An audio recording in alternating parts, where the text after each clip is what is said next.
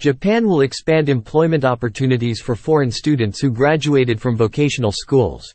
Aiming to keep talented foreigners in the country, the Immigration Services Agency said Thursday.